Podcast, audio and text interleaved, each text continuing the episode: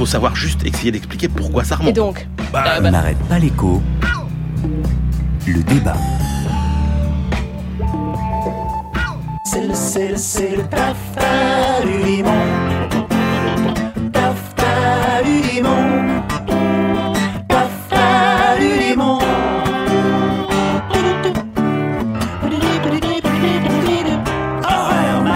Ce soir, je vous annonce que nous allons lancer des discussions sur un partenariat de libre-échange transatlantique avec l'Union européenne. Favoriser un commerce juste et libre de part et d'autre de l'Atlantique, c'est soutenir des millions d'emplois américains bien payés. Il est estimé que lorsque cet accord entrera en vigueur, l'économie européenne sera boostée de dizaines de millions d'euros chaque année et de dizaines de milliers d'emplois. Nous essayons pour le moment d'intensifier les, contacts avec les Américains pour voir est-ce que c'est possible de conclure avant euh, la fin du, mandat Obama, donc fin décembre. Rien est, bloqué, rien est, caché, tout est vraiment sur la table et nous essayons de trouver des solutions. La France dira oui ou non, comme tous les autres membres, à la fin. Les documents portant compte rendu des dix premiers rounds de négociation du traité transatlantique sont disponibles et consultables par les parlementaires français. Néanmoins, ils le sont dans des conditions tout à fait spéciales. Dans un des services du Premier ministre, dans une salle fermée, en étant escorté par un fonctionnaire de Matignon qui sert de surveillant, en prenant soin de déposer son téléphone portable à l'entrée pour ne pas s'en servir en consultant le document, qui par ailleurs est en anglais, et avec des sanctions pénales pour tout parlementaire qui divulguerait des informations qu'il a recueillies en consultant ces documents. Les marchés publics européens sont ouverts à plus de 90%. Et les marchés publics américains sont ouverts à moins de 50%. Nous attendons beaucoup plus. Il y a cinq grands dossiers. Donc les droits de douane, la régulation, ça c'est fondamental. On a l'accès au marché public, la protection des appellations d'origine et enfin les investissements avec la fameuse question d'une instance arbitrale Oula, éventuelle. alors si vous saviez ce qu'il y a comme question là-dessus.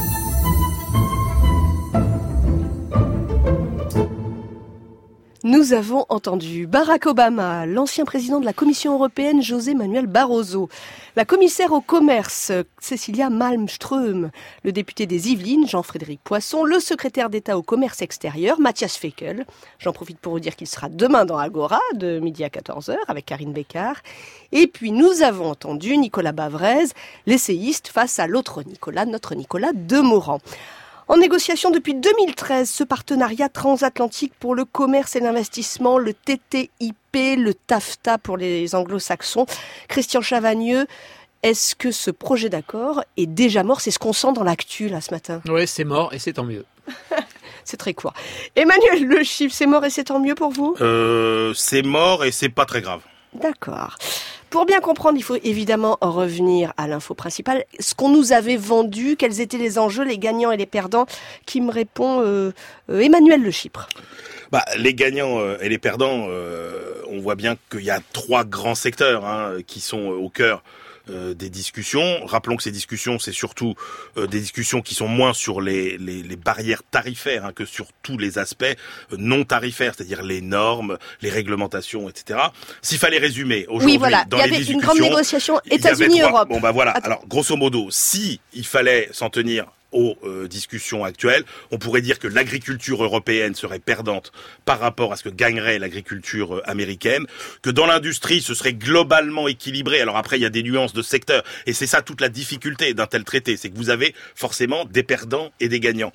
Et en revanche sur les services, c'est vrai que l'Europe aurait à y gagner, notamment sur les marchés publics américains qui sont moins ouverts. Après sur ce qu'on aurait gagné en termes de croissance, les estimations vont de 0 à euh, 0,5 qui sont les estimations les plus optimistes de la Commission européenne euh, pour la croissance annuelle. Le CEPI, qui a beaucoup travaillé sur ces sujets, qui est notre institut spécialisé dans l'économie internationale, dit 0,3% de croissance par an, en plus à long terme euh, en moyenne, en Europe. Christian Chavagneux, moi je me souviens de discours quand même sur la croissance, les emplois, on va vraiment énormément gagner, le discours des dirigeants, euh, Oui, avec, euh, avec cet accord un- de libre-échange entre deux zones. Voilà, vous l'avez dit, c'était le libre-échange, forcément, ça crée de la croissance. Et donc, euh, on va ouvrir un grand champ pour euh, mettre plus de libre-échange. Alors Emmanuel a commencé à le dire. Pas le libre-échange où on diminue les tarifs douaniers qu'il y a d'un côté et de l'autre. En moyenne, les tarifs douaniers entre l'Europe et les États-Unis, c'est 2%.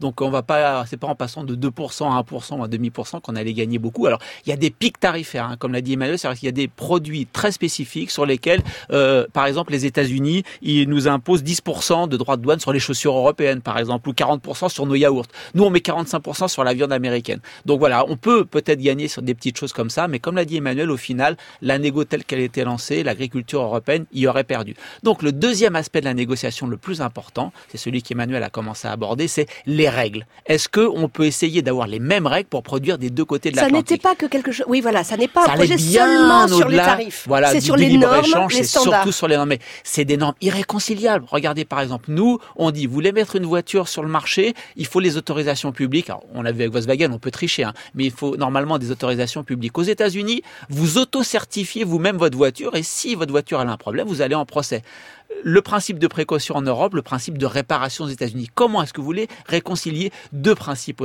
euh, euh, aussi opposés Et puis le troisième enjeu euh, de la négociation, c'était, vous savez, dans tous ces traités, parce qu'on en signe plein tout le temps hein, de ce type de traité de libre-échange, là, ça fait beaucoup d'actualité parce que c'est les deux plus grosses zones internationales, les deux grosses puissances économiques. Est-ce qu'elles pèsent la même chose? Oui, elles pèsent. Le marché, en tout cas, est à peu près le, même et le taux d'ouverture. 800 millions d'habitants, plutôt 500 en Europe, plutôt 300, 300, 350 aux États-Unis. Ouais, enfin, si on élargit un peu, euh, ça fait avec, avec, le fait que c'est ouvert euh, euh, entre le Mexique et les États-Unis, ça fait vraiment deux gros marchés très très importants. le troisième point, donc, c'était est-ce qu'on peut permettre, comme on le fait dans tous les autres traités, d'avoir un tribunal spécifique qui permet que quand il y a un problème entre les deux côtés, les investisseurs, donc les multinationales, peuvent aller se plaindre à ce tribunal spécifique et éventuellement, ce que disent les contestataires à juste titre, remettre en cause, par exemple, des politiques environnementales, des politiques de santé publique grâce à, cette, à ce tribunal. Et tout ça fait que peu de choses à gagner sur euh, les tarifs, des choses irréconciliables sur les réglementations, une opposition extrêmement forte sur le tribunal arbitral, ça ne pouvait que flancher. Emmanuel de Chypre. Ces barrières euh, euh, réglementaires de normes, c'est considérable. Hein. Christian dit que c'était irréconciliable. J'entends quelque part que c'est culturel. Non mais juste pour rappeler... C'est même démocratique et politique. C'est l'équivalent, pour montrer que c'est quand même un frein aux échanges, c'est l'équivalent de barrières tarifaires de 30 à 50% selon les secteurs. Donc cette problématique des normes et des réglementations, elle est, vraiment pas nulle. Alors oui, il y a des, il y a des problématiques qui sont effectivement culturelles. Quand vous avez par exemple euh, les Européens euh, qui sont très hostiles à tous les produits chimiques, vous avez de l'autre côté les États-Unis qui sont très hostiles à toutes les bactéries. Grosso modo, nous, on aime le fromage au lait cru avec nos bactéries ah, dedans. Eux, ils ne supportent pas. Eux, ça les gêne pas de manger de la viande avec euh, des, des OGM mm. et euh, des, hormones, alors que nous, on ne supporte pas cette idée. Donc, c'est vrai qu'il y a euh, des différences là-dessus culturelles, mais le problème, c'est que dans la négociation de ce traité, il faut aussi dire qu'une fois qu'il aurait été accepté, entre guillemets, signé entre l'Europe et les États-Unis, il faut encore que chaque pays européens le ratifient et que au sein même de l'Union européenne, vous avez des pays qui ont des intérêts extrêmement euh, divergents. On voit bien que dans les gains qu'auraient pu tirer les uns et les autres du traité, ce que gagne le Royaume-Uni, qui aurait quand même été un des principaux gagnants hein, du, du traité, notamment. Mm. Euh, ce que ce que ce que gagne la France et ce que gagne l'Allemagne n'est pas du n'est pas tout à fait la même chose. Et ce que gagnent par exemple les pays euh, d'Europe de l'Est est aussi assez différent. Donc l'idée qu'on aurait pu ratifier ce traité à 28 paraît aujourd'hui totalement euh, illusoire. Il y a quelque chose qui est beaucoup revenu euh, dans la contestation de la société civile, c'est le manque de transparence. Est-ce que ça vous choque euh, que finalement des négociations qui qui ne font que commencer ou qui voilà qui sont quand même pas encore abouties, que des négociations restent secrètes? Est-ce que c'est choquant? Bien sûr que c'est extrêmement choquant. Vous avez des députés européens qui vont être amenés à voter si par hasard il y, il y avait un accord pour avoir le contenu de ce que proposait l'Europe. C'est qu'est-ce qu'on veut nous vraiment, qu'est-ce qu'on négocie, qu'est-ce qu'on met sur la table, qu'est-ce qu'on donne aux Américains? Il faut rentrer dans une pièce fermée, sans stylo, sans portable, et vous lisez comme ça et vous regardez. Il faut tout retenir de tête et vous sortez. Mais même les députés ont pas accès à ça. C'est un vrai scandale démocratique ce truc. C'est vraiment pas possible de négocier dans, dans, ces conditions. Et en plus, juste si je peux permettre Alexandra de, de rajouter à, à l'analyse d'Emmanuel. Emmanuel nous a dit voilà qui va gagner, voilà qui va gagner, voilà qui va gagner. Mais tous les modèles, y compris ceux du CEPI, ne compte que les avantages sans compter les coûts. Parce que on va non seulement on va gagner un tout petit peu, très peu de croissance, très peu d'emplois, y compris. Bah, le- Emmanuel l'a dit. Si vous prenez tous les modèles, ils nous disent que à, à l'horizon euh, 2020, on gagnerait entre 0,3% et 1,3% de croissance. Pardon, à l'horizon 2000, à l'horizon 2040. Donc à diviser par autant d'années. Donc ça fait pour chaque année, ça fait rien du tout. Oui, mais Christian, quand on en est Et à ça- 0,1% de croissance, peut-être rien. peut-être qu'il faut courir après ça. Mais non, c'est absolument rien du tout. Et en plus, ça sous-estime les coûts. Les coûts qui sont quoi? C'est qu'on va perdre des recettes fiscales, euh, nous Européens, parce que quand vous baissez quand même un petit peu les tarifs, et ben vous perdez des recettes fiscales. Et surtout, les Américains, ils veulent nous obliger à passer au mode de production, euh, de protection intellectuelle qu'il y a aux États-Unis. Ça veut dire que les médicaments, par exemple, eh bien, ils auront une durée de vie. Les brevets sur les médicaments auraient une durée de vie beaucoup plus importante. On va, ça accroîtrait les rentes euh, des grands, des grands laboratoires qui n'en ont pas besoin vu les profits qu'ils font déjà. Donc il y a vraiment un vrai, vrai problème de fond, de coûts en plus des petits avantages de rien du tout. Juste, donc 1,1% de croissance, c'est pas zéro, au mais mieux, est-ce au que- mieux, non, au non, mieux, mais, euh, entre 0,3 et 1,3. Oui, mais quand on en est à des niveaux comme les nôtres, Emmanuel de Chypre, euh, est-ce qu'il faut courir derrière ce 0,2, 0,3 À diviser par 20 ans, hein, Alexandra. 0,3 divisé par 20. Non, mais on voit bien que c'est pas crucial par rapport à, à- à nos modèles de croissance. C'est pour ça que globalement, pour une économie euh, comme la France, euh, il n'y a pas tant d'enjeux que ça autour de. Et beaucoup de coûts. de Christian ce nous dit beaucoup de coûts. Vous êtes d'accord avec ça? Bah, il y a des coûts, forcément. Oui, il y a des coûts. Moi, j'ai deux points de désaccord avec euh, Christian. C'est bon le, le mode de la négociation. Vous êtes bien euh, sur une négociation dans laquelle euh, vous avez forcément une solution uniquement si les gains des uns sont les pertes des autres. C'est-à-dire que quand vous dealez quelque chose avec quelqu'un, euh, bah, vous acceptez des sacrifices et euh, vous, Ah bon, vous le gagnez. win-win, ça n'existe le pas. alors, problème, le c'est que si on fait ça en toute transparence démocratique, euh, je veux dire, alors que les gens, euh, vous voyez bien qu'on ne peut jamais y arriver, puisque chacun va défendre ses intérêts corporatistes euh, en- en- entre guillemets. Mais c'est déjà le cas, Emmanuel. Donc C'est quand même le cas. Absolument euh, impossible. Et puis bon, sur les tribunaux effectivement euh, euh, arbitraux, moi je trouve que c'est quand même un frein à ce que les États fassent n'importe quoi et que ben, il y a effectivement des fois où un État prend une décision qui menace complètement la stratégie qu'une entreprise avait mis en place, etc. Sachant qu'effectivement, ces tribunaux ont plutôt tendance, en général, à donner raison aux entreprises que à Ah donner oui. naissance euh, euh, au pays. Mais il y a des fois où c'est justifié. Alors la Commission européenne a une proposition, Christian. Vous l'avez vu, hein, Ouais, créer une, fait, ouais. une cour permanente. Oui, oui, créer une, une cour permanente, ils appellent ça un système juridictionnel des investissements pour dire oui, on a bien compris toutes vos critiques. Oui, c'est vrai que les investisseurs peuvent aller attaquer des politiques publiques. Euh, oui, c'est vrai qu'il n'y a pas d'organe d'appel, par exemple, une fois qu'un État est condamné. Donc, la Commission a dit on va revenir avec une nouvelle proposition. Sont revenus avec une nouvelle proposition sur la table. Nous, on, sur Alter Eco, à plus, on a passé un papier hier. Euh, Il y a une ONG qui s'appelle Corporate euh, Europe Observatory qui a, qui a regardé les trois ou quatre cas clés d'opposition entre les investisseurs et les États aujourd'hui en disant ok prenons la nouvelle proposition de la commission de tribunal arbitral. Est-ce que euh, ces investisseurs qui attaquent la politique de fin du nucléaire en Allemagne qui attaquent le Canada parce qu'il veut mettre en place une politique énergétique qui est plus près de, de l'éolien qui attaque tel autre pays euh, d'Amérique latine parce qu'il a des médicaments qu'il veut vendre à un prix pas cher? Est-ce que ça n'aurait pas été possible? Eh bien vous passez tous les cas importants aujourd'hui. Les cas sont toujours possibles et, euh, et c'est toujours un problème. Les politiques environnementales les politiques de santé publique peuvent être attaquées parce que ça remet en cause les profits de ces multinationales. Et ça c'est pas possible. La démocratie elle est chez nous. Je voudrais qu'on revienne. Là, on est sur la technique, c'est- intéressant. Mais pourquoi, finalement, on se demande pourquoi cet engouement de départ? Pourquoi est-ce qu'on a absolument euh, voulu nous vendre un traité de libre échange Quelle était la raison des politiques, Emmanuel de Chypre? je crois qu'il y a dix ans, euh, l'état d'esprit général, c'était quand même euh, l'internationalisation des échanges, du commerce, des processus de production euh, à tout craint. On était vraiment dans cette logique qui est la logique que euh, les échanges euh, favorisent globalement la croissance. Or, quand on regarde ce que sont réellement les flux euh, d'échanges, on s'aperçoit quoi? On s'aperçoit que la mondialisation, elle est pas si importante que ce qu'on croit. Euh, en gros, les échanges, ils sont faits par 150 grandes entreprises. Les deux tiers des, échanges sont faits par à peu près 150 euh, grandes entreprises. Effectivement, euh, on a des produits maintenant qui sont euh, de plus en plus euh, faits dans un seul endroit du monde. C'est-à-dire qu'aujourd'hui, la concurrence entre le produit local et le produit euh, qui a été fabriqué à l'étranger, elle existe de moins en moins. Avant, euh, les télés, on les, fa- on les fabriquait en France, les magnétoscopes, on les fabriquait en France, et ils étaient concurrents avec ceux fabriqués moins cher à l'étranger. Aujourd'hui, euh, tout ça, ça n'existe plus. Donc on n'est plus dans le même monde international, dans le même monde des processus de production, et euh, du coup la pertinence de ce genre de traité, elle est moins grande aujourd'hui qu'il y a qu'il y a 15 ans. Et du coup, le fait que ce traité là soit en difficulté, qu'on n'arrive pas à boucler cet accord, est-ce que ça veut dire que la mondialisation atteint euh, atteint ses limites? Non, mais aujourd'hui vous avez une désinternationalisation euh, des processus de production. On est on est revenu de la très grande vague euh, des euh, productions à l'étranger, euh, de l'éclatement des chaînes de valeur dans tous euh, les pays du monde. Le fait que les écarts de coûts de production entre tous les grands pays aient considérablement baissé. Quand vous avez des salaires qui augmentent de 15% par an en Chine, aujourd'hui, ça nous coûte à peine plus cher de fabriquer tout aux États-Unis que de fabriquer en Chine. On a sous-estimé les coûts de la délocalisation à l'époque. Donc il y a beaucoup d'entreprises qui en reviennent.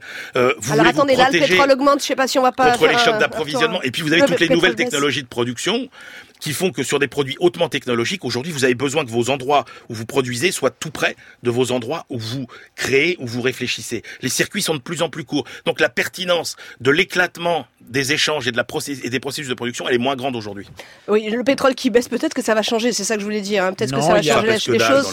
oui, ça, ça, ça, pèse pas grand-chose et je suis assez d'accord avec, avec, Emmanuel. Il y, a, il y a deux évolutions extrêmement fortes. On le voit au fait que les échanges de produits intermédiaires entre, dans le monde sont en train de baisser. Si vous faites un petit bout de votre voiture en Corée, puis un petit bout au Brésil, un petit bout en Chine et vous exportez tout, ça fait plein de circulation de produits intermédiaires, de, hein, produits intermédiaires. Oui. Et bien ça, ce commerce, il est en train de baisser. Premier axe. Et deuxième axe, on voit que la mondialisation financière est en recul aussi. L'économie euh, vue par Chavagneux et le Chypre. Bah, vous finissiez sur la, mondialisation. Euh, je vais vous emmener comme tous les samedis voir l'économie ailleurs. Ce matin, nous partons en Chine voir comment s'y portent les licornes. Vous savez bien, les licornes, ce sont les stars des startups.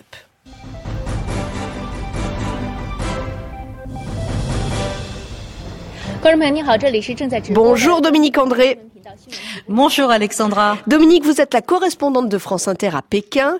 Quand on pense aux licornes, on pense aux États-Unis avec Uber, avec Airbnb, on pense même à la France avec Blablacar. Mais Dominique, ce qui se dit chez vous, c'est que la majorité des licornes sont d'origine chinoise. Oui, alors le focus intéressant cette semaine est fait par euh, l'hebdomadaire Nanfang Jumo. Euh, c'est vraiment euh, le magazine qui est réputé pour ses grandes enquêtes qui agacent le gouvernement chinois. Le magazine consacre cette semaine un dossier à l'entreprise Dada qui est l'une des grandes licornes chinoises. Dada est né en juin 2014, c'est une jeune licorne et son PDG Kwai Tek-ti a 33 ans. Et que fait Dada, Dominique? Alors Dada s'est lancé dans la livraison de repas depuis deux ans. C'est vraiment un gros boom en Chine. Pratiquement tous les restaurants sont affiliés à une plateforme de restauration par application mobile. L'appli Dada euh, fait appel à Monsieur Tout le Monde pour la livraison. En fait, c'est très simple. Il suffit de s'enregistrer pour être affilié. En tant qu'affilié de Dada, on repère ensuite sur le smartphone euh, les demandes de livraison de repas qui sont géolocalisées autour de soi. Par exemple, un restaurant euh, à côté de l'endroit où vous êtes cherche un livreur. Vous cliquez pour prendre en charge l'opération et à partir de là, vous avez 15 minutes pour aller au restaurant, récupérer la commande, puis une heure pour livrer le client. est Ce que vous nous dites, Dominique, c'est aussi ce qu'on vit en France. Hein. La food war, la guerre entre les applications de livraison de repas, euh, ça va des États-Unis jusqu'en Chine en passant par l'Europe. Et alors en Chine, est-ce que Dada fait travailler beaucoup de monde? Oui, 1 million 300 euh, 000 personnes à mi-temps. C'est une bonne manière euh, d'arrondir ces fins de mois. Les gens font ça en plus de leur travail ou ne font euh, que ça, comme les chauffeurs d'Uber Pop. En Chine, les affiliés de Dada peuvent gagner jusqu'à 7000 yuan par mois, ce qui fait à peu près 1000 euros, soit deux fois le salaire moyen tout en étant libre du coup dans son emploi du temps. Et s'ils bossent bien, ils ont des bonus. À l'inverse, il y a des malus. Et que disent les Chinois? Est-ce qu'ils disent qu'il y a un revers à la médaille quand même? Oui, parce que Dada, comme toutes les licornes, en tout cas en Chine, ne verse pas de cotisation sociale. L'État laisse faire euh, car cette nouvelle économie en croissance fabuleuse permet d'avoir moins de chômeurs. Mais un jour, quand quelques grosses licornes seront en situation de monopole, elles paieront du coup leurs affiliés euh, nettement moins cher. Mais ça n'est pas encore le cas. Dominique André avec nous depuis Pékin. Allez, avant de se dire euh, au revoir pour le débat, la figure libre de Le Chypre et Chavagneux, le coup de gueule, le coup de cœur. Christian Chavagneux. Un coup de cœur parce qu'on a vu avec l'Argentine que les pays qui ont du mal euh, avec leur endettement extérieur, ils sont vraiment coincés. On a vu avec la Grèce encore une fois. Et donc on, les cinq sages allemands, vous savez, ces cinq grands instituts économiques allemands qui remettent des avis régulièrement en Allemagne, ben, nous ont dit il faut qu'en Europe on ait un mécanisme euh, pour les pays endettés, pas pour les gens, pas pour les entreprises, pour les pays endettés. Parce que quand vous avez quelqu'un endetté, c'est vrai pour un pays comme pour un ménage, c'est qu'il a trop emprunté, mais c'est quelqu'un en face lui a trop prêté aussi et fait une mauvaise analyse. Donc quand un pays est endetté, on met tout le monde autour de la table et on regarde comment on peut réduire la dette pour essayer que ça aille mieux. C'est ce qu'il faut faire pour la Grèce, bien sûr. Emmanuel Le Chypre, coup de gueule, coup de cœur. Ah bah un petit coup de gueule pour 3 milliards du contribuable qui vont euh, renflouer EDF, mais on ne sait pas pourquoi, puisque ça ne fait toujours pas une stratégie pour EDF, qui, rappelons-le, est quand même une entreprise virtuellement euh, euh, en faillite. Donc Qu'est-ce que qu'est-ce qui va se passer? Bah, soit il va se passer ce qui s'est passé pour les énergéticiens étrangers qui ont déjà commencé à s'adapter à la nouvelle donne, voir ce qu'ont fait les Allemands d'RVE ou de E.ON. C'est-à-dire qu'on voit bien que l'entreprise à un moment devra être scindée en entités qui feront des activités différentes, ou bien bah éternellement le contribuable continuera à payer pour euh, pour EDF et ce sera une façon de payer son électricité plus cher, comme la paye déjà plus cher de toute façon le le, le, le, le, client allemand, le, consommateur allemand, mais moi, c'est plus clair. Lui, c'est sur sa facture, pas dans ses impôts. Emmanuel Le Chip, le coup de gueule. Christian Chavagneux, c'était le coup de cœur, le débat écho. Avec un petit supplément d'âme tous les samedis. C'est sur France Inter. Merci à vous, messieurs. À venir euh, dans la prochaine demi-heure, le patron de, des agences Guy avec nous, Fabrice Abraham.